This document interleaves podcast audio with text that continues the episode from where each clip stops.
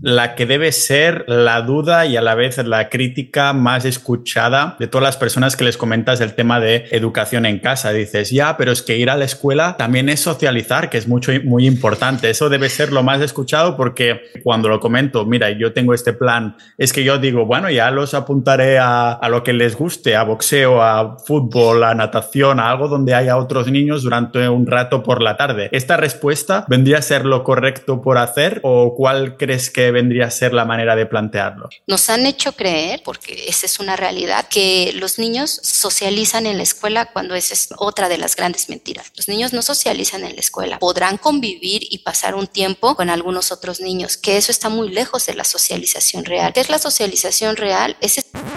Supongo que como hay bastante inconformista en esta comunidad, en esta audiencia, vais a disfrutar el episodio de hoy en el que he entrevistado a Tere de Educación en Casa. Ya os imagináis por dónde va después de escuchar el sneak peek y esta introducción en la que se tira por la borda completamente el modelo tradicional de poner a tus hijos en la escuela tradicional y educarlos de la manera que a ti te interese más, o más bien dicho, de la manera que a ellos le interese más, de una forma más orgánica, potenciando sus intereses. Yo ya lo he dicho alguna vez que cinco pelados en la escuela, no sabía qué hacer, cambié tres veces de carrera y seguramente como muchos de los que me escuchan también tienen este tipo de experiencias. Y seguramente los hijos de estos que me escuchan también van a tener estas experiencias, pero una manera de evitarlo o quizás una alternativa puede ser educarlos en casa. Eres una experta de esto, así que no os va a dejar indiferentes, pero antes tengo que agradecer doblemente a Sociedad.ninja, la comunidad del podcast, que hace posible este episodio y todos los demás, pero este también especialmente, porque es uno de los temas que salió en el canal de padres y madres que tenemos dentro de Sociedad Ninja. Ahí me recomendaron a Tere. Tere además había escuchado alguna entrevista mía, así que fue todo muy orgánico, justo como la educación en casa que, que promociona.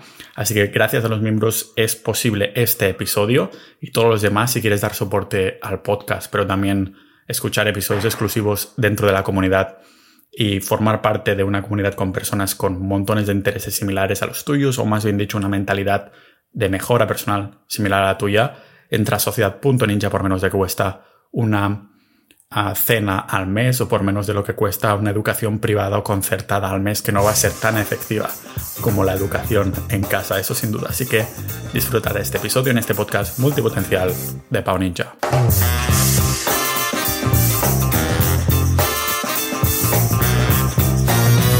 Bueno, encantado. Entonces, desde México nos hablas, ¿no? Ah, tengo muchísimas preguntas que hacerte sobre el tema de la educación en casa. Lógicamente, como esto se va a ir desarrollando como si estuviéramos haciendo un café, Tere, ah, entiendo que me lo voy a, voy a decir la hipótesis de que tuviste hijos y dijiste, pues quiero que se eduquen en casa o nada que ver con esto.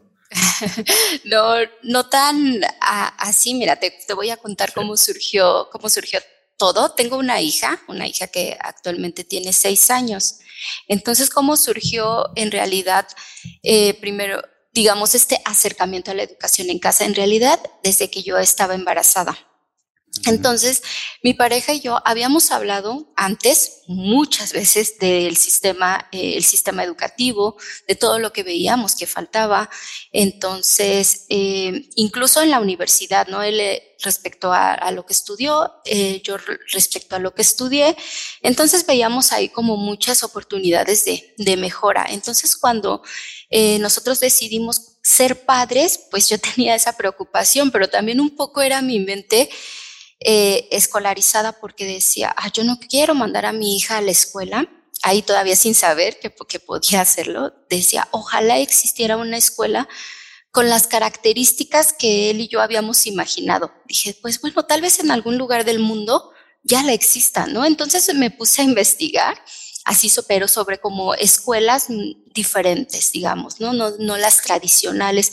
Y entonces empecé a descubrir que además de que sí existen, eh, pedagogías como alternativas, existía esta posibilidad y yo dije, pero ¿cómo esto es posible aquí en México? Como seguramente de donde estén, eh, si alguien no lo ha escuchado, por ejemplo, en España, donde sea, se, como que te preguntas, ¿esto se podrá hacer? Y no me meteré en problemas eh, legales. Y bueno, llega una serie de, de miedos, pero desde el primer momento como que fue de, sí, yo me enamoré de la idea, más que de otras escuelas, que si una escuela libre, que si una eh, escuela Waldorf o Montessori, que es como lo más conocido, dije, sí, definitivamente esto es lo que, lo que me gustaría. Y bueno, a partir de, de ese momento del embarazo, digamos que empecé con todo mi proceso de información, de ver pues qué se requería para llegado el momento, pues yo ya me sintiera pues con las herramientas para poder hacerlo. Y esa fue, ese fue digamos que el, el momento de, de, conocer el acercamiento. Obviamente lo platiqué con mi pareja, él estuvo súper de acuerdo también.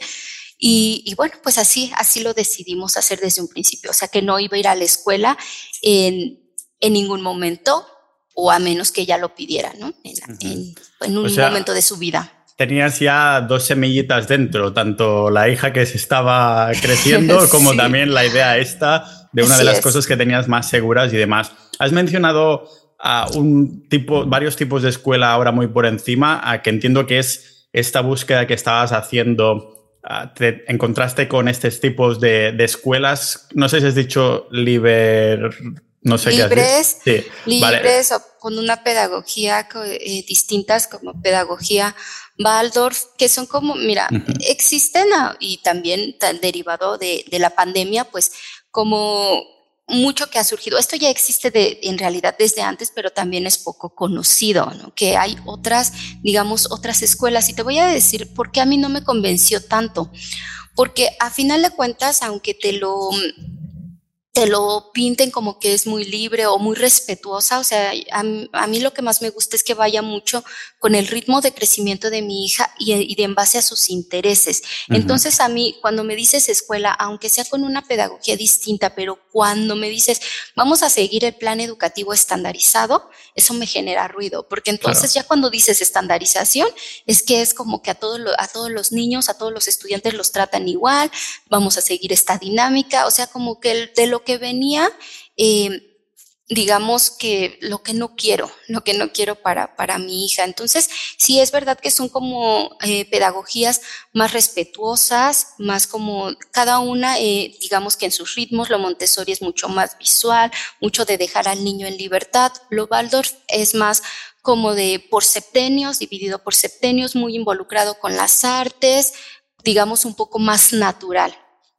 Claro, pero podría suceder perfectamente que el niño que está estudiando no le interese para nada las artes y sea una persona súper técnica, ¿no? Podría pasar. Así es, eso es lo que a mí no me convence de, de incluso de este tipo de pedagogías, que en algún punto ya no es tan respetuosa como tú dices. Entonces, nadie garantiza que, por ejemplo, mi hija vaya a estar este, interesada, como bien comentas, en las artes o en las, o en las matemáticas o en lo muy visual como es lo Montessori, sino que ella aprende de otra manera, no tanto con lo visual, sino más enfocarme en eso. Y para mí ha sido ese gran descubrimiento, ¿no? El decir, yo conozco y entiendo cómo es mi hija, cómo es que ella aprende y desde ahí brindarle el aprendizaje. Nada de estandarización, no tengo un plan definido, ha sido muy digamos que ahora que es pequeña, porque no sé, conforme vaya creciendo, también sé que va a ser más específico, pero ahora que es pequeña ha sido totalmente eh, libre, espontáneo, todo ha surgido de manera orgánica, ¿sí? O sea, ha sido muy, muy interesante y yo me he basado mucho en, en conocer y entender cómo es que ella aprende. Y eso me ha dado como que, digamos que me ha facilitado el proceso de, de poder hacerlo. Entonces yo me olvidé totalmente de todo lo de la escuela, del plan de la escuela, que sí, en qué grado iría. O sea, para mí eso ya no es un vocabulario que yo utilice, ¿no? De que iría en cierto grado, de que necesita saber esto, de no. Todo ha sido como, como muy libre y muy espontáneo en su aprendizaje y la verdad es que ambas lo hemos ambas lo disfrutamos, bueno, los tres, porque los tres participamos, no soy solamente yo, pero yo paso más tiempo con ella, sí, entonces, pero tiene las actividades también con su papá, las actividades conmigo y tenemos las actividades eh, en familia. Entonces, pues ha sido un descubrimiento muy interesante. Me encanta porque es lo que en inglés llaman bonding, ¿no? Que es el hecho de, ah, ahora lo que estamos haciendo en la sociedad moderna es dar nuestros hijos al Estado durante varias horas cada día cuando en verdad lo que tú estás haciendo ahora es recuperar, tener, tener estas horas de más con tu hija, que encima son los años más importantes de su vida. Y claro, estás con ella, o sea, no solo está aprendiendo cosas, sino que además está con su madre o con su padre y están ahí como cultivando estas horas que, como estamos diciendo esto, que son los años más importantes de su vida, es como un multiplicador, ¿no? A lo mejor hay, en vez de dejar esto, que, el Estado les ponga las ideas que quieran, que tengas tú, por desgracia, pues que estar sin ella durante varias horas y todo eso, pues es una, algo que, sinceramente, cuando los miembros de, Social Ninja me comentaron precisamente, bueno, tu, blog, el tema y todo, porque tenemos ahí una sección de padres y madres, yo no tengo hijos, ah, pero pensé, hostia, si algún día tengo, me, encantaría hacer exactamente eso, ¿no? Es una idea ah, que esa semillita que hablábamos de antes, que lo tengo siempre, siempre presente. Por eso tenía muchas ganas de hablar contigo y que me comentaras, aprendiéramos un poco de 0 a 100, cómo, cómo lo habéis hecho y hasta qué punto se puede extrapolar, a lo mejor también. Entiendo que es un sistema educativo que se podría extrapolar a cualquier país del mundo. Supongo que habrá, si quieres que... Claro, aquí va la pregunta Ah, porque tú te preguntabas, igual que yo, hasta qué punto es legal, hasta qué punto es ilegal, puedes decidir no llevar a tu hija a la escuela realmente o tiene que pasar unos exámenes mínimos en, cierto, en ciertos niveles o cosas así, o cómo, ah, si quieres, háblame desde el punto que dijiste, vale, esto existe, cuáles fueron los siguientes pasos, ¿no? Es decir, cuando nazca, voy vamos a esperar un poquito y cuando tenga edad de ir o a la guardería o al colegio, no sé si llego a ir a la guardería o en ningún momento ha pisado, vale. entonces, ah, ¿cómo, ¿cómo, llegáis hasta este punto, no? Hasta el punto de decir, de decir, esta es la primera clase oficial de nuestro hogar. Y es que fíjate que es, es muy curioso y se me hace una pregunta súper interesante porque en realidad no lo vemos como un momento de, de clase, ¿sí? Porque no es como de, vente, vamos a hacer eh, aquí tu sentadita y vamos a hacer esta actividad y tener el libro. No ha sido todavía eh, así y yo quiero seguir con la misma línea que, que, me ha funcionado bastante bien. Entonces tú te preguntarás, entonces, ¿cómo le haces? Eh, en realidad, por ejemplo, ella tiene, tiene seis años, ¿no? Y ya, ya sabe leer, ya sabe sumar, ya sabe contar, sabe hacer operaciones eh, sencillas, que si conoce la parte de que si los planetas, ve muchos documentales de, de ciencia también con su papá, juega ajedrez, entonces diferentes actividades, pero no es como de, este es nuestro momento de, de clase, ¿sí? sino que más bien todo lo que vamos haciendo a lo largo del día para ella es precisamente el momento de aprendizaje. O sea, es nuestro momento de aprender conforme vamos haciendo actividades. No tengo, digamos, ese momento claro que te diga, ay, a las nueve de la mañana va a estar aquí haciendo exactamente esto. No es así porque yo no lo he querido hacer de esa manera, sino mucho más orgánico. Entonces no es un momento específico del día, sino que todo lo que vamos haciendo, como bien mencionas, como ella no, no va a la escuela y nosotros también decidimos que durante el primer septenio, o sea, de, desde los cero a los siete años, estuviera con nosotros. Porque como bien comentas, para empezar, es, ese es esa primera infancia, en el momento en que más necesitan estar con sus padres. Por eso es que decidimos que no fuera ni a la guardería, ni a ningún tipo todavía de, de, este, de estos espacios, digamos, ¿no? Eh, eh, cerrados. Porque sí, obviamente vamos al parque, ha estado en ludotecas, pero ludotecas un rato, no que ahí la dejemos y después de dentro de muchas horas vamos por ella, sino que ahí estoy, yo eh, podía o puedo estar con mi computadora en lo que yo trabajo, la espero una hora, media hora, dependiendo también lo que ella quiera estar, dos horas, y nos vamos. Entonces no ha sido como un lugar donde ella tenga que, tenga que quedarse. Y así nos ha funcionado muy bien. Ya tenemos planes para ahora que va a cumplir siete años el próximo, el próximo año y que sigue, porque también eh, en el momento en que cambia de septenio cambiamos un poco también las dinámicas y el tipo de actividades que va a seguir haciendo, ¿no? Sigue siendo muy enfocado en lo que a ella le gusta, en lo que ella quiere aprender, en lo que eh, ella también necesita y lo que nosotros queremos proveer en cuanto a eh, conocimiento, no nada más conocimiento académico, sino en todos los sentidos, ¿no? Porque esta educación se vuelve holística, o sea, es un todo, ¿no? No es solamente académico, sino también los valores y todo lo que queremos fomentar, ¿no? Esta eh, autonomía, independencia y, vamos muy bien. La verdad es que vamos por, por un muy buen camino y cada vez nos convencemos más, digo, siempre hemos estado convencidos, pero de que este es el camino que queremos que queremos seguir, que lo hemos decidido muy bien, que no es un camino sencillo, obviamente, o sea, requiere muchísima responsabilidad, tiempo que tienes que dar, no es como que hay solamente una hora que voy a estar ahí, no, sino que tú tienes que estar para cuando tu hijo o tu hija te pregunte algo, quiera hacer algo contigo, tener ese, digamos, esa energía para cuando si toca brincar con ella o con él, si toca cocinar, que, que toca en este momento, pero como bien te comento, es una serie de actividades que vamos haciendo juntos y en todo podemos aprender, ¿sí?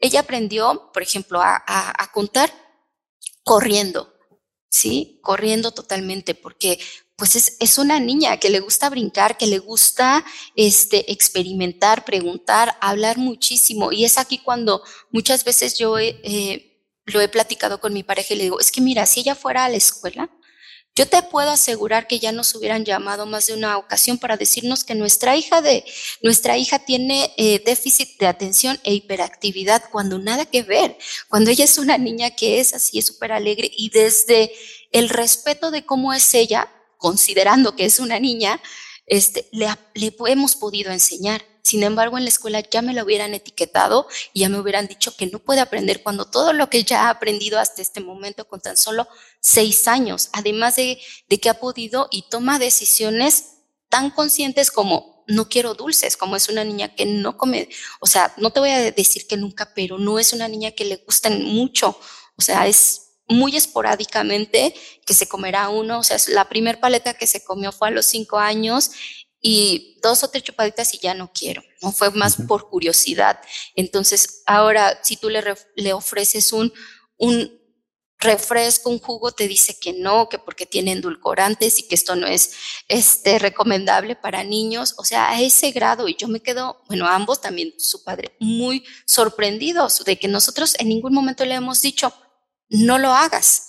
Sí, o sea, ella es lo que ha ido aprendiendo, lo que nosotros comentamos, lo que obviamente en casa, pues si lo decimos, no, no, no es que compremos refresco, compremos dulces, sino que ella sola ha tomado la decisión. O sea, ella no me tiene que voltear a ver cuando le ofrecen algo, ella sola decide, no, gracias. Es una, me parece totalmente fascinante porque no es como que le enseñas o la escuela le enseña esto es malo porque lo digo yo, sino es decir, mira, estos edulcorantes producen esto o claro, yo creo que los padres o los futuros padres que se imaginan este, este tipo de educación dicen, ¿cómo no lo había pensado antes? Porque al fin y al cabo, claro, yo me imagino enseñando cómo funciona el dinero, algo que nunca van a enseñar en la escuela, cómo funciona el sistema bancario cuando sean más mayores y este tipo de cosas, ¿no?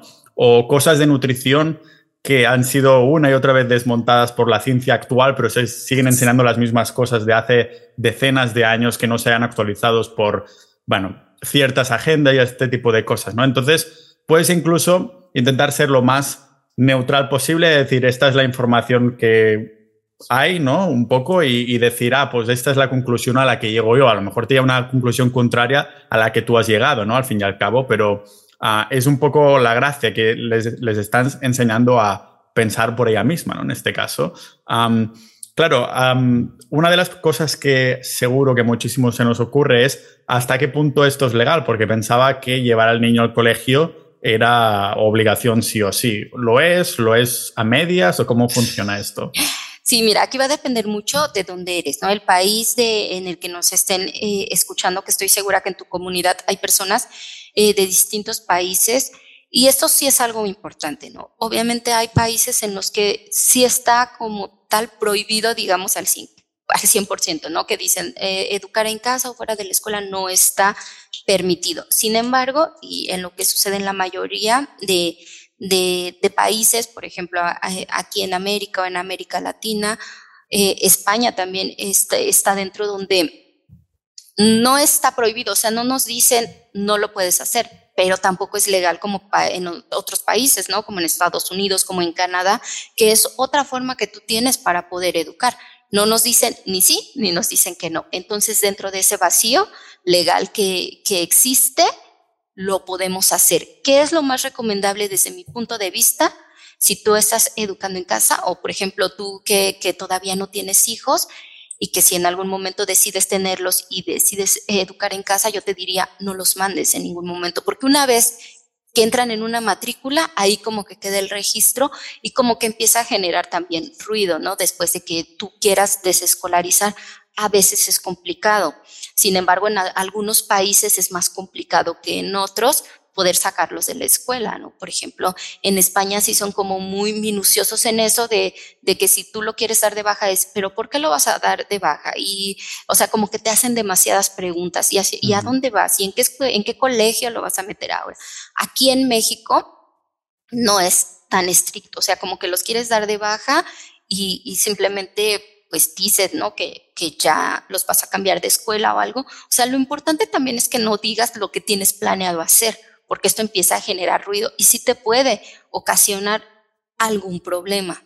O sea, yo he tenido eh, alumnas, porque bueno, trabajo con mamás y papás que también quieren educar en casa y, y, yo les muestro como el proceso, digamos que yo seguí para que ya no estén buscando tanta información. Yo he tenido mamás de España que han tenido que desescolarizar y me dicen, mira, hasta dónde llegue esto. O sea, yo sí o sea, voy a llegar hasta la última instancia. Si me tienen que, si me van a obligar, ok, está perfecto, pero al menos lo intenté, porque te digo, ya el proceso de sacarlos del sistema es más complicado. Sin embargo, he tenido mamás súper valientes que, que, han estado, me parece que se llaman que servicios sociales, o, o sea, muy encima de ellas cuando quieren, quieren eh, desescolarizar y dicen, bueno, pues si me tengo que ir a juicio, si me, que no deberíamos, o sea, ¿por qué tendría que ser esto obligatorio cuando, bueno, quizá en España no, pero acá en México de repente vas a, la, a las calles y encuentras a muchos niños que ya están trabajando desde muy pequeños, que no van a la escuela, o sea, ningún tipo de escuela, mucho menos son educados en casa, y dices, ¿por qué esos padres no les ponen, o sea, no, no les dicen nada? ¿Y por qué nosotros, que además de que, o sea, obviamente les, les brindas un buen ambiente familiar, pues tú te estás haciendo cargo de su educación. No es una tarea sencilla, es una gran responsabilidad y también requieres pues tú tanto de tiempo como también tú empezarte a preparar. Y no hablo nada más de la preparación que tú necesitas eh, académica, porque yo si algo he aprendido en estos años es que mm, lo más difícil no es enseñar matemáticas, ¿sabes? O sea, lo más difícil no es enseñar física, química o, biología, lo más difícil es que tú estás enseñando desde el ejemplo, ya que no importan tanto las materias, sino como lo que te comentaba, ¿no? Algo como tan simple como tomar refresco, el tipo de alimentación, cómo tratas a las personas, cómo hablas, cómo te diriges hacia los demás, cómo resuelves un problema. Todo eso, como tu hijo está contigo, tú se lo vas a enseñar. Entonces, tú no puedes enseñar algo que no eres, o sea, que no forma parte de ti. Entonces esto te permite también como persona, como padre, crecer, porque dices, es que si yo le estoy diciendo a mi hijo que esto no se hace, que esto no se dice, que esto es incorrecto, pues no lo debo hacer yo. O sea, es que eres totalmente, sí, su ejemplo y no se trata solo de decir qué hacer o qué no hacer, sino que te está viendo a ti. Y es ahí donde dices, híjole, entonces sí tengo que poner mucho cuidado y te, y, te obligas, bueno, no te obligas, sino que tienes y vives este proceso de mejora continua que es un aprendizaje, es un aprendizaje constante y cada vez también te empiezas a cuestionar más cosas y cuando tú le dices, a le preguntas a la gente, oye, ¿por qué mandas a tus hijos a la escuela?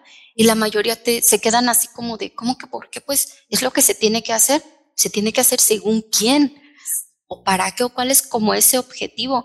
Y cuando te dan respuestas como, pues es que para que sea eh, alguien en la vida, o sea, como si no va a la escuela no es nadie, o sea, tu hijo ya es alguien desde que, pues desde el momento en que está ya en tu vientre y cuando nace, pues ya es alguien, ya es una persona.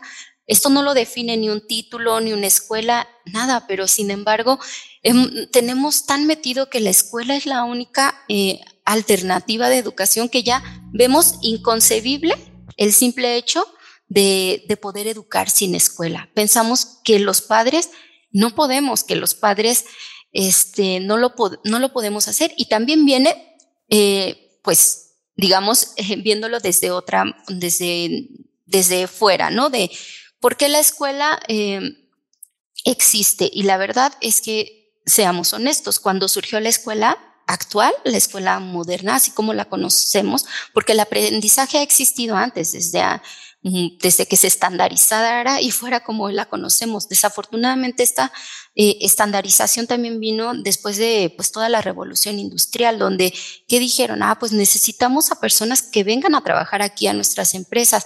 Ah, pero tienen hijos, pues ¿qué hacemos? Pues creamos la guardería como más grande del mundo llamada escuela y disfrazada de que ese va a ser el mejor lugar donde tu hijo va a aprender. Eh, y con esto tú te vienes acá con nosotros y a su vez preparamos a estos niños para que después salgan, o sea, todo como robot, y vengan a trabajar también con nosotros y así generación tras generación.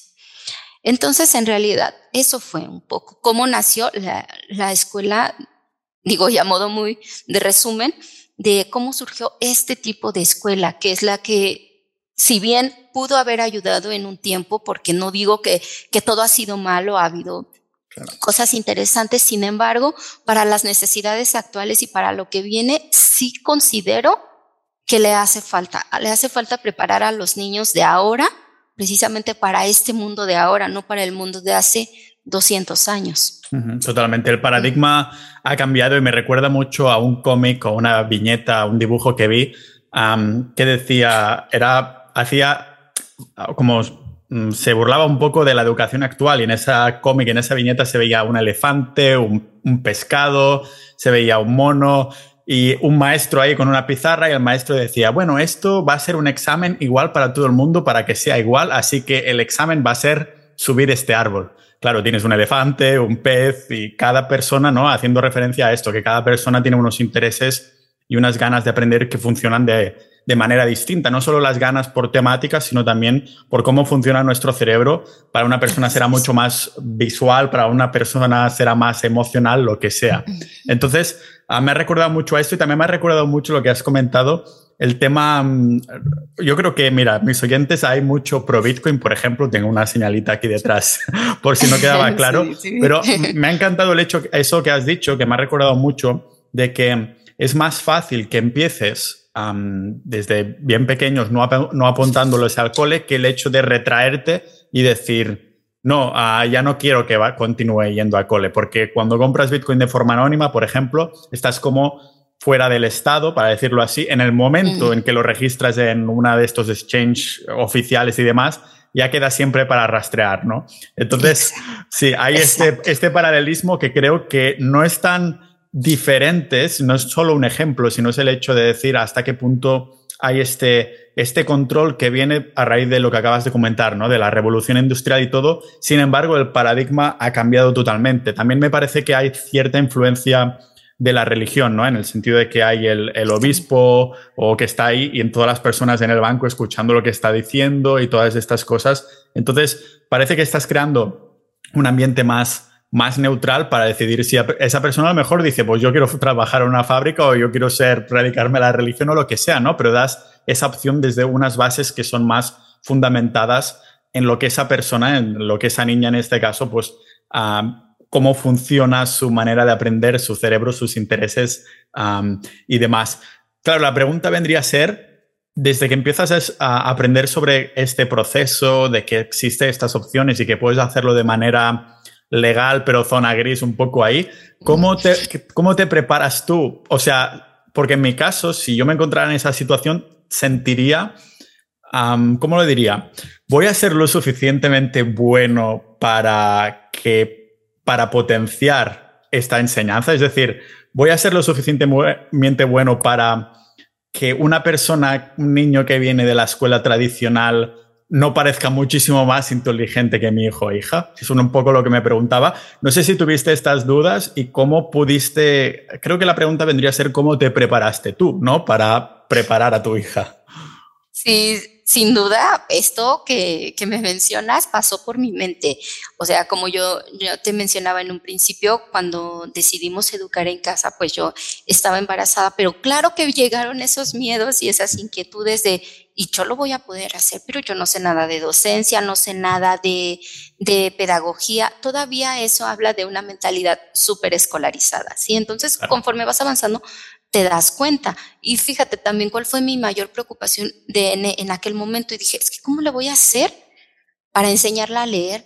O sea, todavía ni nacía, o sea, todavía ni tenía yo, este, o sea, tenía pocas semanas, tal vez un mes cuando lo decidimos, no sé, o sea, todavía faltaba mucho tiempo para que ella quisiera o estuviera en ese punto, ¿no? De, de poder leer, pero ya empezaban esas preocupaciones y yo decía, pero ¿y cuando le tenga que enseñar cosas más complejas? ¿Y cómo le voy a hacer? Y todo lo que necesita saber, bueno, mil, mil cosas venían a mi mente. Entonces, también conforme te vas metiendo, pues vas aprendiendo y te vas dando cuenta que esto solo forma parte de tu, de tu paradigma educativo y de ese daño que, bueno, no sé si llamarlo daño, pero ese, eh, esas ideas que te metieron en la escuela, que si no es con una escuela o si no es un maestro, o sea, un maestro hablándolo de que de que sea alguien que estudió una licenciatura, ya sea en educación, en pedagogía o, algo relacionado, no va a poder enseñar, no podrías enseñarle a tu hijo. Entonces, después dices, pues claro que, que voy a poder, o sea, tú mismo como que empiezas a trabajar esa parte de la mentalidad, que para mí es súper claro, o sea, es muy clave más bien. Eh, que si tú me preguntaras, dime las tres cosas más importantes que yo necesito para, para poder educar en casa, te diría, primero que nada, tener súper claras las razones, ¿sí? Tus porqués y tus para qué, porque eso es lo que te va a hacer cada día despertarte y que sobre todo en esos días complicados digas, este es el camino, porque no te voy a decir que es sencillo, o sea, es un reto grande, pero tú dices, yo lo tengo muy claro porque esto es lo que quiero para, para mi hija, para mi hijo, pero también para tus futuras generaciones, porque marcas ya, o sea, desde aquí ya es una nueva, digamos, una nueva cadena, ¿no? Generacional que vas haciendo, o sea, es una nueva, en todo, es un todo, como bien mencionabas, ¿no? O sea, no, no, no solamente es aprendizaje académico, es aprendizaje de, de todo, aprendizaje de la vida y todo lo que tú quieras meter tú también mencionabas algo muy importante que era lo de la educación financiera y desde cuándo ya lo puedes empezar también a transmitir. Esto dudo mucho que en algún momento esté en la escuela tradicional, pero desde cuándo tú también puedes enseñar a tu hijo. Y si, por ejemplo, tú tienes un hijo y vea lo que tú te dedicas y tú le vas explicando, pues tú no sabes también lo que, lo que para ese niño eh, implica y qué impacto está, va, eh, va a tener en su presente, pero también en su o sea, son muchas cosas que como tal tú no le dices, ay, mira, ven, te voy a enseñar a qué me dedico, sino posiblemente se acerca a ti, oye, papi, mami, ¿qué haces? Ah, mira, yo hago esto. ¿Por qué lo haces? Porque los niños son súper curiosos, ¿no? Y aquí no hay un límite en cuanto te tenga que preguntar todo lo que te pregunte, tú estás aquí para responderlo, cosa que en la escuela no sucede. En la escuela es como que llegas, te sientas y esto es lo que vamos a ver hoy. Este tema aunque al niño no le interese nada, no le interese eh, en lo más, en lo más mínimo. Y aquí mmm, quiero sacar algo, eh, algo muy interesante que me, que escuché precisamente de ti, que te hicieron en, en una, en una entrevista, ¿no? Donde tú decías, es que yo no era bueno para la escuela, ¿no? Y que justo en, en algún momento incluso tu, tu madre te decía, es que tú quieres la universidad, Pau. ¿no? Que fuera como que justo sí. a tu medida. Y yo dije, cuando escuché eso, dije, ¿y por qué no? O sea, no precisamente que sea una universidad, eh, Pau, pero sí que cumpla con lo que tú quisieras, con lo que tú de, de, verdad este, buscabas, con lo que tú hubieras querido encontrar en la escuela que en las diferentes etapas no encontraste.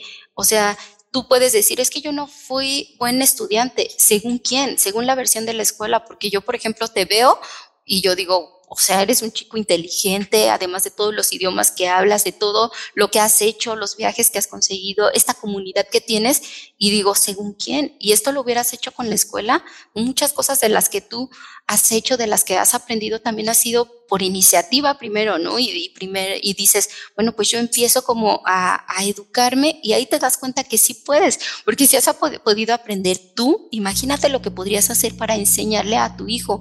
Entonces, bueno, regresando a las tres cosas que, que, recomendaría, porque de repente me pierdo porque hablo mucho. No, encantados, encantados. Nos encanta que sueltes ahí la, la, mente, porque entonces podemos indagar un poco en cuál es tu proceso pensativo en, este, en estos aspectos. Así que encantados. Ah, son tres cositas que dirías. Exacto. Esto sí primero tener muy claros tus, tus, tus, motivos, ¿sí? ¿Tu por qué? O sea, ¿por qué lo estás haciendo? ¿Por qué quieres educar en casa? ¿Tus para qué? O sea, lo estoy haciendo por esto, ¿para qué?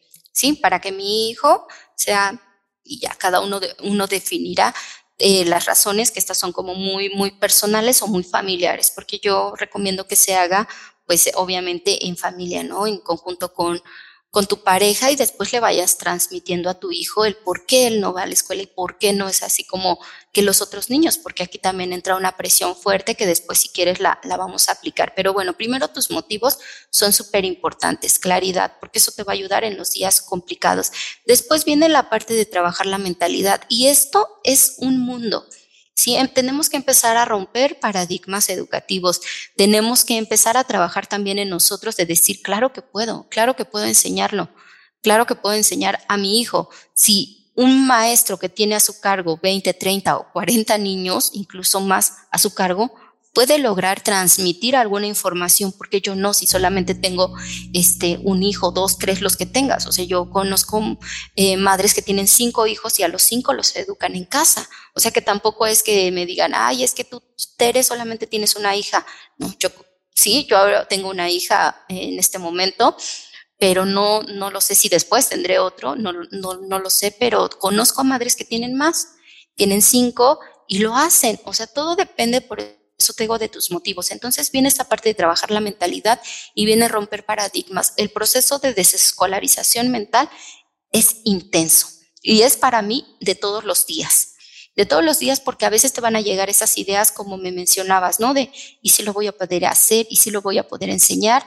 Y además la presión social es fuerte es fuerte, tan fuerte que algunas, algunas madres y padres los hacen dar un paso atrás. Y aquí me regreso al paso número uno, porque es lo que te va a ir dando la pauta para que tú sigas, incluso aunque te critiquen, aunque te cuestionen, aunque como que pongan a prueba a tu hijo, porque algo que es súper curioso es que cuando los niños van a la escuela, pues no pasa nada, no les preguntan nada escolar, pero cuando saben que educas en casa, entonces ya le preguntan, y ya sabes leer, y esto como que le, es como si lo quisieran, ahí le quisieran en ese momento hacer un examen para que todos vean que tú no lo estás haciendo bien, como que, mira, tu hijo no sabe nada. ¿Sabes? O sea, me recuerda, vi una película de estas que no son muy famosas, pero que me encantó. Lo vi en un, en un cine alternativo. No me acuerdo ahora el nombre, pero es una familia que educa a todos los niños en casa. Es un padre que la madre murió al cabo de unos años, pero todos estos hijos los educa o sea, de buena mañana los levanta, se van como a la selva o no sé dónde y, y después como leen, pero leen los clásicos o lo que los niños quieren leer. Ah, no, ostras, si me acuerdo, bueno, me voy a acordar y lo vamos a dejar en las notas del episodio por si alguien se quiere inspirar, pero llega un momento en que hay ese choque, ¿no? Es decir, sí, les enseña sin demasiado contacto con el mundo exterior, porque es un poco yendo al extremo, por eso se crea una película, ¿no? Que es que están ahí viviendo, me parece como en una cabaña, pero viven ahí sin demasiado contacto al mundo. Pero los, estos niños no están desconectados del todo, en el sentido que no es que si vean otra persona y digan, oh, ¿qué es esto? No, sino que hay un momento en la película que el padre y un par de hijos entran en una escuela por no sé qué motivo y y entonces el maestro que está en la escuela pone en uh, decir, como que los has enseñado tú, yendo por la selva y entrenando por las mañanas y después leyendo clásicos. Y entonces el niño, que es muy joven, el padre le dice, dime no sé qué, no sé cuántos de la Constitución, una, una parte de la Constitución, ¿no? Y el niño lo suelta ahí como memorizado. Y el padre dice, no, no, no, no te he preguntado que me digas exactamente lo que digo. Digo que me expliques tu opinión sobre esta parte de la Constitución. Y el, el niño, bueno, le da un pensamiento ahí súper filosófico a esa parte, ¿no? Que pone de manifiesto que el hijo no solo tiene esa capacidad para memorizar si quiere, sino también de análisis y de llegar a sus propias, a sus propias conclusiones. Es una película muy buena a que me acaba de venir ahora de, sopetón y sin duda lo vamos a poner en las notas del episodio. pero entiendo entonces que claro, cuando tienes todas estas dudas que lo planteas tú casi cada día, ¿no? Que te vienen las dudas de, ostras, ¿estaré haciendo lo correcto? O cómo me las apaño si en el sistema educativo sería de esta manera. claro, comentabas al principio que no es que hoy toca clase o de esta hora a esta hora toque clase, sino que durante todo el día ya es clase.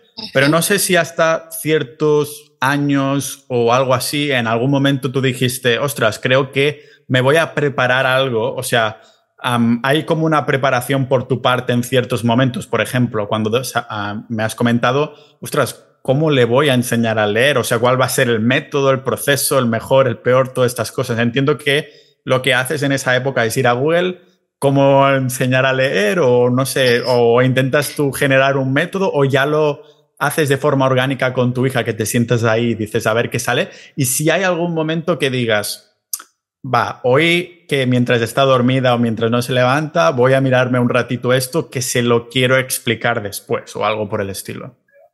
Sí. Te cuento cómo ha sido este proceso de, enseñarle. Por ejemplo, en el, en, para aprender a, a leer, ¿cómo, ¿por qué se me hizo tan sencillo? Pues porque ella lo pidió ella nos dijo un día, eh, mamá, papá, quiero aprender a leer. Así, a los cinco años nos dijo esto. Entonces yo dije, ah, ya llegó el momento, pero ya no tenía aquel miedo, ¿sí? De, de cuando estaba embarazada, porque no fue como de, ¿y ahora qué voy a hacer? Y todo, sino yo dije, bueno, como ya conozco cómo es ella, además de que tiene el interés, sé que va a ser más sencillo porque Así es, muchísimo, fue, créeme, fue súper sencillo. Entonces dije, ella lo está pidiendo, entonces yo ya conozco muy bien su estilo de aprendizaje, pues vamos a crear el propio, mi propio método. Entonces yo ya no tuve que acudir ni al método eh, tradicional, eh, del que se enseña en la escuela, ni a ningún método como Montessori, método Doman, o sea, muchos que te sirven el, el, el, método este de 21 días para aprender a leer, porque sí los llegué a, a, ver en algún momento cuando estaba en esto, pero dije, bueno, es que ahorita ni siquiera lo necesito, llegado el momento ya hasta se me habrá olvidado. Pero entonces no utilicé nada de eso. Entonces yo dije, bueno, mi hija me está pidiendo, pues vamos a hacerlo como es que ella aprende. Entonces, primero empezamos con el abecedario. ¿Cómo enseñamos eh, el abecedario? Las vocales que ya las conocía y el abecedario en ese momento empezó a aprenderlo, entonces a ella, ella es muy auditiva. Entonces, como yo ya tengo muy identificado que ella es auditiva, por eso precisamente sé que la escuela se le dificultaría mucho porque la escuela está muy diseñada pues para los niños visuales, por eso a esos niños Ah, por eso a los niños que son visuales se pueden adaptar mejor que los que son auditivos o kinestésicos. No se diga los kinestésicos, es muy complicado. O sea, son esos niños que de verdad les cuesta porque no es la forma en que ellos aprenden. ¿Qué son, esos niños? Perdona, ¿qué son los kinestéticos o cómo es? kinestésicos. las personas kinestésicas son más las que aprenden mediante la eh, manipulación, o sea, ya sea ah, moviéndose o utilizan más sus sentidos como son el olor, el de probar, esos niños que todo quieren tocar, los que les encanta armar, a los que digamos les cuesta un poco más de trabajo estar mucho tiempo como que en una sola posición, ¿sí? Los niños que requieren como más movimiento. Entonces, por eso te digo, a esos tipo de niños les cuesta más trabajo adaptarse. Entonces, a veces no es que tu hijo no, sea, no se adapte a la escuela o le pongan una etiqueta, llámese la que sea, ahora que están tan de moda que los trastornos de no sé qué, a mí me suena tan drástico eso, que, que, te digan y le lancen esa, eh, esa señal a tu hijo, ¿no? Porque a veces hasta lo escucha él y él mismo empieza a decir, no, es que yo mm, soy esto o aquello, o yo soy malo en matemáticas, o, sea, terrible, pero, pero bueno, regresando a, este punto, eh, estos son los niños kinestésicos. Entonces, ¿Cómo le enseñé a leer? Como yo ya tenía muy identificado cómo es que ella aprende, entonces lo hicimos mucho por el oído. Entonces, canta, fue mucho con canciones, tratando de, y así el abecedario se lo aprendió en un par de horas. O sea, así, sin presión, sin gritos, sin forzar nada, sin, siéntate aquí, mira, esta es la A, y se hace así.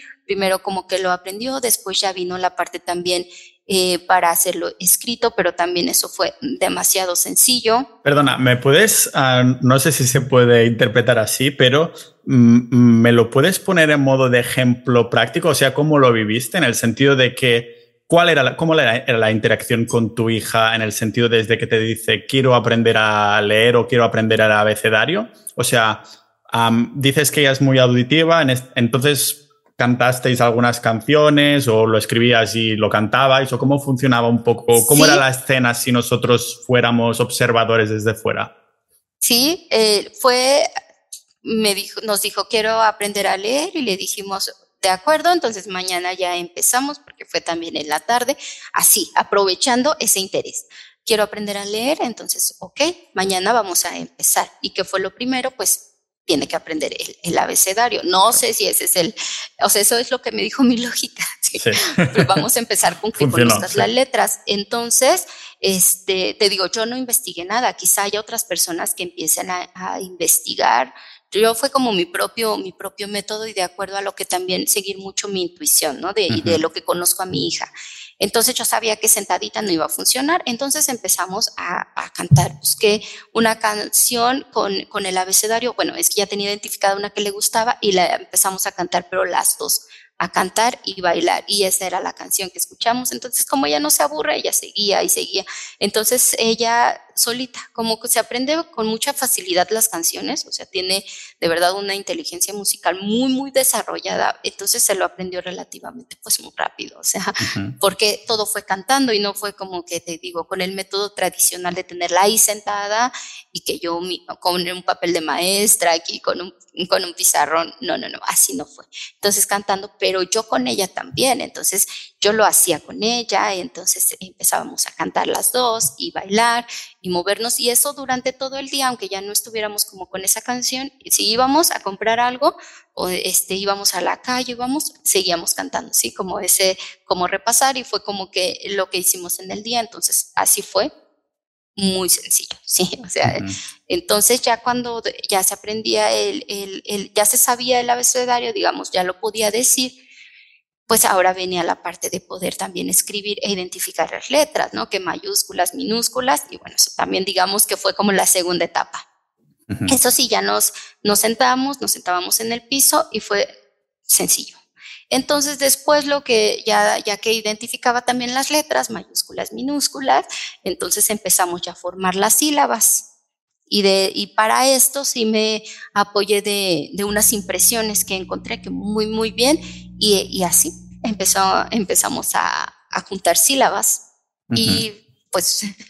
Genial, todo, muy orgánico, todo muy orgánico. Es como lo opuesto a la, a la educación tradicional. ah, claro, pensando en esto, en esta educación tradicional y como es lo opuesto, entiendo que seguramente no habrá exámenes como tal. A lo mejor tú para asegurarte que lo ha aprendido o lo que estáis haciendo está como solidificado, ah, ¿te acuerdas cómo eran las vocales? Entonces te la dice y esto es el examen, ¿no? Para decirlo así. pero claro, no sé si a medida, ahora que tiene seis años, no sé si a medida que ha ido pasado el tiempo, ha habido una evolución. Lógicamente, los niños es como, no crecen como un adulto, o sea, no es lo mismo de 26 a, 6, a 26 años que de 0 a 6 años, ¿no? Es como que esa persona es totalmente distinta en 6 años que ha estado absorbiendo toda la información del mundo, la información de casa y todo eso. Entonces, no sé cómo, si tienes alguna, alguna opinión o algo más bien dicho, cómo ha evolucionado a esta educación, entiendo que también ha sido lógicamente de forma orgánica, pero si hay un cambio que digas, mira, esto es bastante drástico de cómo lo hacíamos al principio a cómo lo hacemos ahora, tanto por ver cómo ella aprende, como por el hecho de que ya es más mayor y ahora es más, se necesita un poquito más de, a lo mejor me lo invento, ¿eh? de disciplina. Ahora sí que tenemos que decir, no, no, ahora vamos a sentarnos media hora a hablar de esto o así. ¿Cómo ha cambiado esto? Sí, sin duda va, sí va cambiando y yo sé que conforme va creciendo también necesitas ir, ir haciendo como pues digamos todas las adecuaciones que se requieran ¿no? para, para que todo, todo funcione muy bien. Y, aquí voy a entrar al tercer punto que me, que me faltaba, de si tuvieras que educar en casa, cuáles son como esos tres consejos que yo te daría. Ya hablamos de, del, de tus porqués, de ahora sí que... Eh, trabajar mucho tu, tu mentalidad, toda esta parte de la desescolarización y digamos un poco tu empoderamiento, aunque no me gusta tanto esa palabra, pero es la que vamos a utilizar. Está, está muy usada ya por, por, las políticas hoy en día. Exacto, por eso, pero bueno, la vamos a dejar así como de decir, yo como madre, yo como padre, sí puedo. Y en tercer lugar, y viene para contestar también lo que me acabas de preguntar, es que sí necesitas un plan. Y un plan no me refiero a que exactamente digas, hoy voy a enseñar matemáticas, o si lo decides así, está muy bien, pero necesitas yo la verdad es que he visto que si una característica se desarrolla, o al menos en mi caso, se ha desarrollado en este tiempo que llevo educando en casa, ha sido la, pues ahora sí que la organización y la productividad, pero obviamente no todo lo, lo debes tener en la cabeza. Necesitas pasar a, pues a un plan, o sea, ¿qué voy a hacer yo? O sea, también primero tú como que tus momentos de trabajo, porque bueno, pues yo que, trabajo en línea, en qué momentos voy a trabajar, en qué momentos voy a estar con mi hija, en qué momentos también para cuestiones del hogar y, los tiempos también de pareja que son súper importantes, ¿no? Entonces, sí necesitas una, una planeación y también los niños y adolescentes, sobre todo ya también conforme van creciendo. Entonces, mi hija sí tiene su plan de actividades también. O sea, en cuanto despierta, y digo, esto lo hicimos después de que ya aprendió a leer, que se lo hice en grande, con dibujos, con letras y todo, desde la hora que tú despiertas, ¿qué es lo primero que tienes que hacer? Entonces ella tiene desde que despierta hasta la hora que se va a dormir todo lo que tiene que hacer a lo largo del día. Entonces ella ya sabe, ¿no? Que despierta, va al baño, lavarse los dientes, o sea, desde las actividades que son eh, más sencillas, en qué momento va a desayunar, a qué hora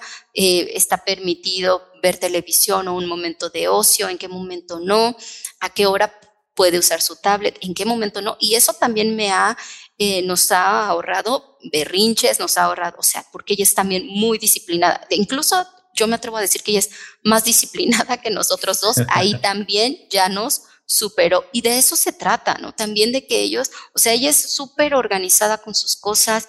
No, mamá, esto no va aquí. No, en mi, en mi este espacio no pongan sus libretas, no pongas tus libros, aquí esto solo es mío, ¿no? Como que muy, ordena todo muy bien, todo su material que utiliza para pintar, para, para hacer sus actividades, todo lo tiene muy bien ordenado y eso surgió también de ella, o sea, pero sí tiene un plan de actividades, eso sí, porque, o sea, en qué, a qué hora es la hora de comer, en qué momento son actividades conmigo, en qué momento actividades con su papá, a qué hora se tiene que bañar, a qué hora se tiene que dormir.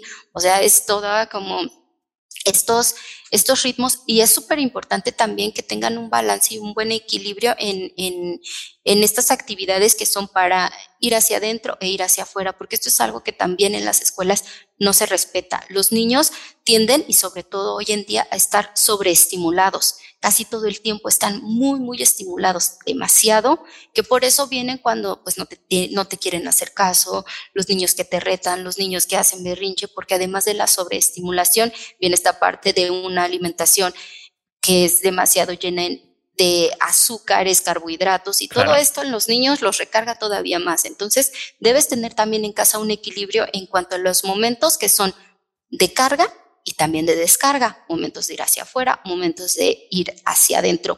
Entonces, yo desde que mi hija es muy pequeña, porque como te comento, es una niña súper activa, pero también tenemos esos momentos de a ver, vamos a respirar, vamos a, apagar todo, momentos de silencio, momentos en que solamente vamos a estar aquí, ¿no? Nuestra presencia y solamente nosotros, porque esto para mí es también muy importante y es algo que me preguntaban mucho y también con las mamás que yo trabajo, o sea, las alumnas que tengo de, pero ¿cómo le haces para que una niña tan activa lo haga? Digo, es que entre más pequeña lo enseñes, es mucho mejor y además hazlo jugando. Yo cuando, desde que ella tenía dos años lo empezamos a hacer. Entonces es, vente, vamos a jugar al globo. ¿Y cómo es? Inflamos, desinflamos. O sea, es como un juego, no le ah, vamos a decir, es como oye, es que vamos a meditar. Claro, es un ejercicio de respiración camuflado con el globo. Qué bueno, me encanta, me encanta. Así se me ocurrió, sí. se me ocurrió hacerlo de, de esa manera y ha funcionado eh, súper bien, o sea, diferentes actividades también de cuando a lo mejor veo que está demasiado cargada o esta parte emocional, pues creamos lo que se llama un, un frasco de la calma, que esto es muy utilizado también en Montessori, que son, es agua con, con brillos, eh, aquí se le llama diamantina, me parece que en España es purpurina, algo así ah, como brillitos. Sí. Ajá. Y entonces es como que en esos momentos que están de descarga, la, la toma, la, la, mueve y empieza como a concentrarse únicamente su mirada en cómo caen los, los brillos, ¿no? Entonces, es, mindfulness aplicado a los niños. Como los niños. y, y, esa parte de, de, emociones, o sea, tiene como que su espacio para, para descargar, digamos, cuando está demasiado enojada, como de, o sea, es como de, a ver, primero ve y, y relájate, descarga, grita, sabe que puede golpear si quiere un peluche, la cama, una almohada, pero ni a ella ni a ninguna persona. O sea, sí se vale vivir como esa parte de las emociones, pero no se vale lastimar a nadie ni lastimarte a ti. Ve y descarga, porque eso sí se vale, o sea, si puedes descargar sin afectar a nadie y mucho menos a, ti mismo. Entonces es ir buscando, pero es súper importante, yo les diría a, a, las mamás, a los papás que nos escuchen, que hagan esto también un plan de actividades para ellos y los enseñen a estos momentos de carga y descarga, que esto no se los van a enseñar en la escuela. Acá ya es una sobreestimulación, por eso es que cuando ellos salen, lo menos que quieren es hacer tarea, porque vienen tan cargados que no quieren hacer eso. Sin embargo, muchos padres que llegan y ponte a hacer la tarea o ahora nos vamos a tu actividad este, de extracurricular, lo que sea que hagan después de clases y los niños ya no les queda tiempo pues para ser niños y para también descargar porque lo necesitan. También necesitan esos momentos de ir hacia adentro, que como te digo, no es que los vas a poner ahí eh, a meditar, aunque bueno, pues cada uno lo manejará de acuerdo a también cómo sea su hijo. Es que aquí va, a influir mucho en el tipo de niño que tenga. Claro, seguramente algún niño dice, ah, pues me encanta sentarme un rato a escucharme, quién sabe, ¿no? Ah, esto me va perfecto para hilarlo con seguramente la que debe ser la duda y a la vez la crítica más escuchada de todas las personas que les comentas el tema de educación en casa. Dices, ya, pero es que ir a la escuela también es socializar, que es mucho, muy importante. Eso debe ser lo más escuchado porque no solo me lo he planteado yo, sino también que cuando lo comento, mira, yo tengo este plan, si algún día llegan niños, de, ah, claro, pero ¿y los sociales? Digo, bueno, claro, mi primera respuesta, y sin pensarlo mucho, por eso me interesa mucho tu respuesta, es que yo digo, bueno, ya los apuntaré a a lo que les guste, a boxeo, a fútbol, a natación, a algo donde haya otros niños durante un rato por la tarde. ¿Esta respuesta vendría a ser lo correcto por hacer o cuál crees que vendría a ser la manera de plantearlo? Sí, mira, es que esto es también parte de, nuestra eh, escolarización que tenemos y de verdad es que nos han hecho creer, porque esa es una realidad, que los niños socializan en la escuela cuando esa es una, otra de las grandes mentiras. Los niños no socializan en la escuela, podrán convivir y pasar un tiempo con algunos otros niños, que eso está muy lejos de la socialización real.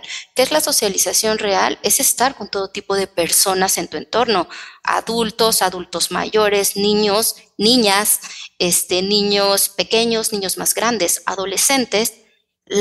Sin embargo, en la escuela, ¿qué es lo que se vive? Únicamente estás con 20, 30, el número de alumnos que, que sea de tu misma edad que hacen exactamente lo mismo que tú, al menos en la escuela lo tienen que hacer.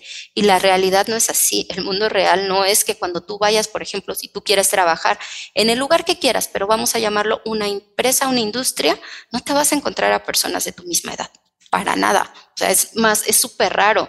Yo, por ejemplo, que estuve muchos años trabajando eh, en industria, ya que yo estudié ingeniería industrial, yo no, yo no, eh, no estaba con personas de mi edad o sea, en mi primer empleo yo era la más joven y además todavía en aquel entonces la única mujer, digamos, en, un puesto de, producción.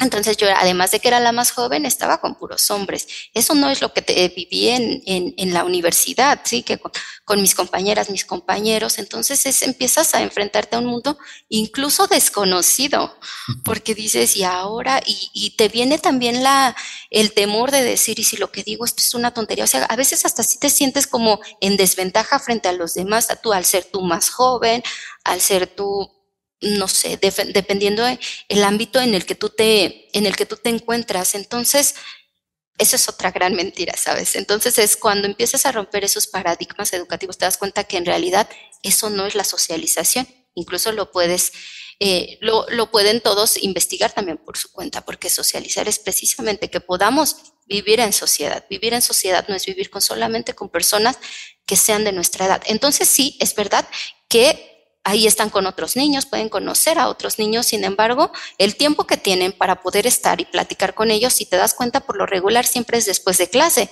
porque claro, todas las horas que pasan en, la escuela, en el colegio, son sentaditos, callados, y poniendo solamente atención, solamente los 30 minutos o la hora que tengan de receso, pues tienen un poco para jugar y en ese momento también tienen que comer. Entonces, entre que comen, juegan, pues a veces tampoco es como para socializar y lo hacen por lo regular después de clase. En realidad, oye mami, que vamos a ir a la casa de, de Juanito porque vamos a ir a jugar o vamos a ir a hacer algún tipo de actividad o incluso coinciden en alguna actividad extracurricular, ¿no? Que si un amiguito se metió al fútbol, pues tu hijo también quiere el fútbol. Que si la amiguita se metió a ballet y todas las demás se meten también como que a ballet para pasar también más tiempo juntos.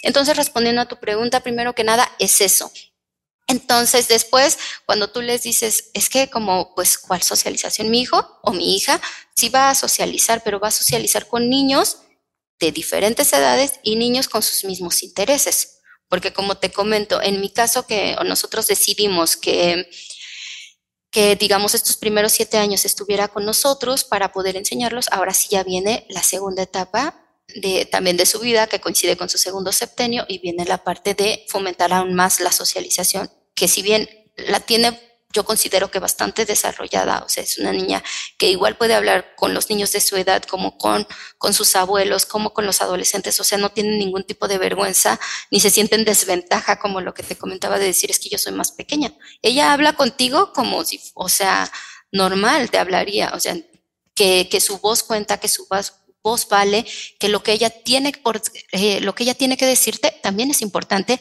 al igual que tú, que no solamente los adultos, sino ella es capaz de conversar con un niño y jugar con él, porque obviamente es una niña y juega, pero también puede platicar contigo, puede platicar con sus abuelos o puede platicar también con, con cualquier adulto. Entonces, es eso, como bien comentas, va a socializar de acuerdo a las actividades que tu hijo quiera o que también tú lo invites, a, que, oye, hijo, ¿te gustaría clases de esto? No, papá, clases de aquello, no, mejor esto. Entonces, desde ahí va a empezar y va a estar con niños con sus mismos intereses y no solamente con niños de su misma edad.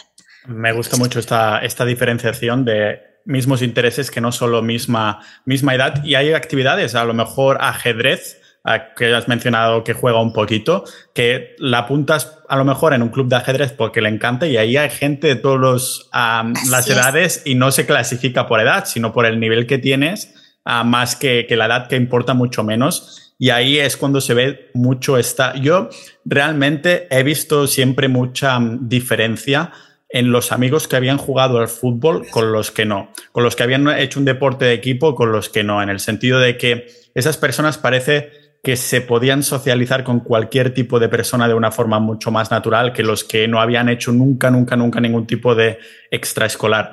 Entonces, ah, me preguntaba cómo ha llegado tu hija a este nivel de socialización. ¿Ha sido de, de manera ahora orgánica, yendo con la familia, por la calle, lo que sea? ¿O de momento aún no ha hecho actividades específicas, pero es lo que estáis mirando para hacer a partir de los siete años?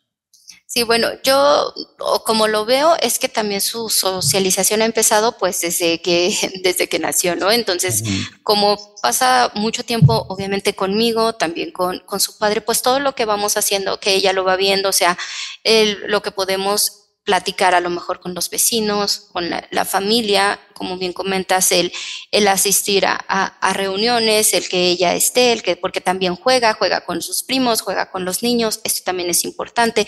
Momentos que tenemos de esparcimiento, donde ella va al parque, también como lo mencionaba antes, o sea, sí ha estado en, en, en ludotecas, donde juega con otros niños, hace actividades de pintura, hace este tipo de actividades, que esto lo dejamos de hacer cuando vino lo de la pandemia, pero lo hacíamos mucho, o sea, iba tres o cuatro veces a la semana a una ludoteca donde también ahí sí podía estar pues con los niños, incluso ya empezaba a coincidir con algunos que también iban con, con frecuencia. Entonces, bueno, yo es así como lo, lo he visto, digamos, al menos en estos primeros años, ¿no? Es mucho lo que hacemos en el día a día, también lo que hemos buscado para que ella eh, digamos, pues tenga momentos de juego y también de conocer, eh, de conocer a, a, otros niños, pero también el, el que cuando estamos con otras personas, con otros adultos, nunca es como excluirla, porque algo que sucede mucho es que de repente, ah, ya llegamos, los niños, ah, vete a jugar con tu primita, vete, o sea, como que nos le preguntamos, ¿quieres jugar con, con, tu prima? ¿Quieres jugar con, si dice que sí, entonces ve. Si dice que se quiere quedar ahí con nosotros en donde estemos y haciendo lo que sea, ella se queda ahí y como te comentaba, pues entra en la plática, o sea, nunca le decimos, no, no, es que este es tema de, o sea, no, si ella quiere decir, tan importante es su punto de vista como, como el de los demás, eh, ¿sí? Entonces esto ha ayudado mucho en su confianza, te digo, entonces ella habla muchísimo, este, ya luego saca unas cosas incluso que decimos, oye, ¿y esto de dónde? Pero es también la parte de que no ha tenido como un límite de, no va a una escuela donde le dicen qué decir, qué pensar, en qué momento sí, en qué momento no, tú no puedes hablar, es que esto no, es que esto sí. Entonces, este, eso ha ayudado. Otro es que nunca la hemos hecho a un lado, digamos, de las conversaciones que tenemos, eh, ni entre nosotros como pareja, ni con los demás adultos en ninguna, en ningún evento.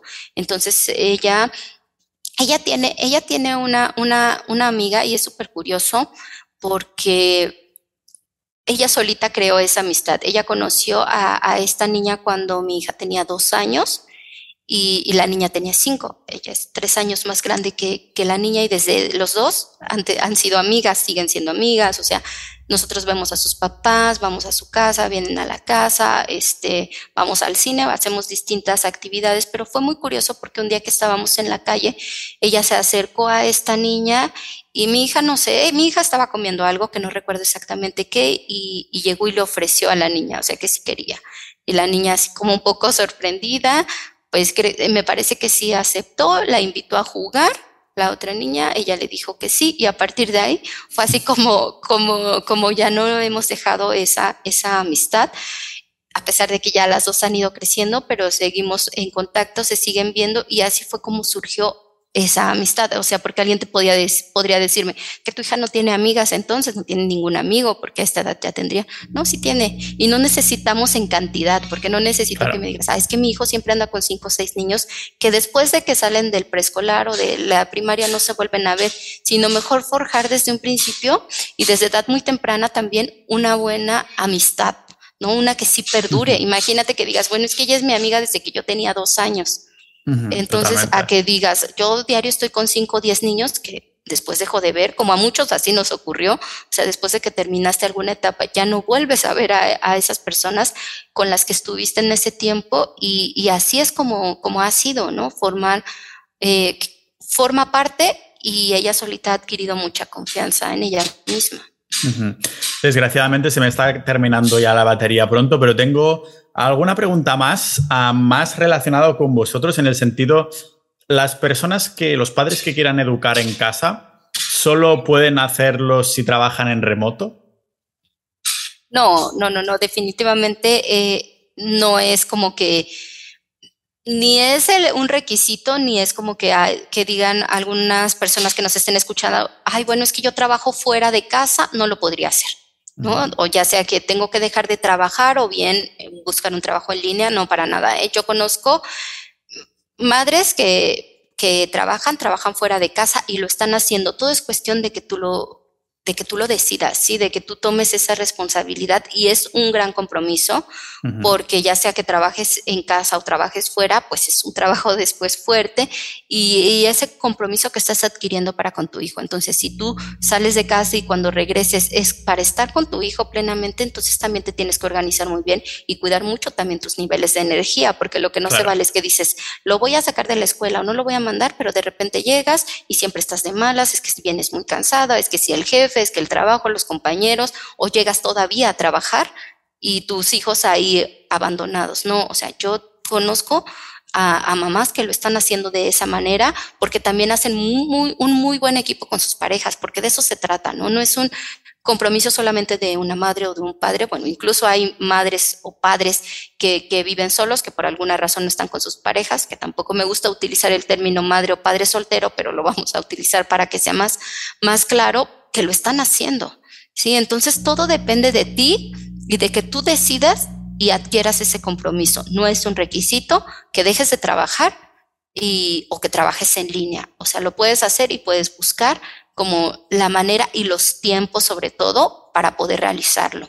Pero dependerá, regresamos nuevamente al paso número uno, ¿no? Tus razones. Las razones, claro. para terminar, te quería preguntar si, si en un futuro tuvieras otro hijo o hija, ¿habría alguna cosa que dijeras, esto seguro que lo cambiaría o que lo haría algo distinto? O de momento, ya sabemos que con la conversación, una de las cosas que he aprendido es que todo es muy orgánico, ¿no? En este sentido, pero a lo mejor dices, mm, ahora si pudiera volver atrás, quizá esto lo haría algo distinto. No sé si hay algo ahí que, que lo tengas presente o de momento todo ha ido también que dices, estoy muy contenta al 100% con cómo nos hemos dirigido. Sí, estoy, estoy muy contenta. Seguiría como que la misma línea de, que sea todo así como muy, muy orgánico, muy libre, muy de, muy respetuoso. Haría cosas diferentes en cuanto a los temas de, de la crianza, de eso sí, sabes, porque también como que vivía como con mucha presión esos momentos. Pero en cuanto a la educación, sí seguiría con, con, con la misma línea, sabes, o sea, como que eh, siento que siempre como con el primer hijo como que empiezas a, a aprender, es como que eh, a veces como que dejas de disfrutar algunas cosas o algunos momentos porque estás como muy metido en aprender y aprender, pero ahorita como dices, bueno, ya sé lo, lo que sí hice bien, lo que pude mejorar, este, quizá ahí sería como todo disfrutarlo más, dejar de preocuparme tanto, porque como te mencionaba, ¿no? Desde que decidimos es como preocuparme, entonces como que a su vez lo tuve que empezar a trabajar en mi, en la parte de la preparación, la, la desescolarización, pues sí había momentos en que como así las mismas dudas que te surgen a ti, pues a mí me surgían, entonces tenía que investigarlo y de repente entre esa preocupación y, y, y ver buscar fuentes, crear mi propio método, eso fue otra cosa que cuando dije, o sea, estoy saturada de información, porque claro, información vas a encontrar, pero dije, a ver, no, no, no, esto ya no me está funcionando a mí, esto es demasiado, tengo que hacer mi propio método y, entonces fue, y empecé a hacer un diagrama, dije, esto es lo que necesito saber y así es como lo voy a seguir. O sea, puse orden en mi, en mi mente y un poco también lo que hacía, dije, a ver, todo lo que aprendiste y lo que hacías en tus trabajos anteriores, plásmalo ahora, ordena, este, sistematiza tus ideas y entonces después empiézalo a trabajar. Entonces sería simplemente disfrutar. Disfrutar la crianza, disfrutar la educación, porque ahora como que ya no tengo esas preocupaciones, ¿no? Ni de cuando me preguntan de, es que me van a criticar, ay, es que qué miedo, es que esto, no, ya lo digo, cada vez tengo pues eh, mucha más seguridad, mucha más convicción, porque sé muy bien que lo que estoy haciendo este, es, al menos desde mi punto de vista, lo mejor, o sea, no lo estoy haciendo por, no es ninguna negligencia, no es ningún, este, que eres antisistema, que eres un, no, no, no soy anti nada, simplemente encontré una mejor, bueno, para mí, una mejor manera de, de poder educar y esto es lo que quiero brindar. Entonces, lo estoy haciendo lo mejor que puedo y, y también aprendiendo todos los días, así que solo diría, lo disfrutaría totalmente si es que tuviera otro hijo. Quien ha disfrutado también de esta, esto ha sido nosotros, con la conversación y todo lo que hemos aprendido contigo, Tere. bueno, antes de despedirte, si nos quieres decir dónde te puede encontrar la gente, no sé si ofreces servicios tipo de consultoría a personas, como dices que tienes alumnas, clientas que, y padres y madres que ah, quieren educar en casa, ¿dónde te pueden encontrar? Que vamos a ponerlo en las notas del episodio. Sí, bueno, tengo eh, mediante mi página web, ahí pueden encontrar toda la información y los servicios profesionales que, que ofrezco en educacionencasa.net. Ahí tengo dos formaciones que, que ha ayudado ya a, a, cientos de madres, padres que desean eh, educar también en, en casa, que que aquí hay algo importante que quiero, que quiero mencionar. ¿eh? No únicamente ha ayudado como a, los a las mamás, a los papás que quieren educar totalmente fuera del sistema. Algunos me dicen, ¿sabes qué, Tere? Yo no puedo o no quiero, porque también se vale, o sea, hay que ser totalmente honestos con, con nosotros mismos. No quiero educar en casa, pero sí quiero trabajar este proceso de desescolarizar mi mente y poder brindarle mejores herramientas a mi hijo en casa, que así debería ser ¿no? En realidad todos los padres lo deberíamos hacer. Aunque tu hijo vaya a la escuela, pues que tú adquieras herramientas para poder acompañarlos mejor. Entonces he tenido a padres que dicen, yo no quiero, pero sí lo quiero aprender, ¿no? Para ver cómo le puedo brindar un mejor aprendizaje y una mejor educación. De igual forma, docentes que se están sumando, lejos de otras que a veces atacan mucho.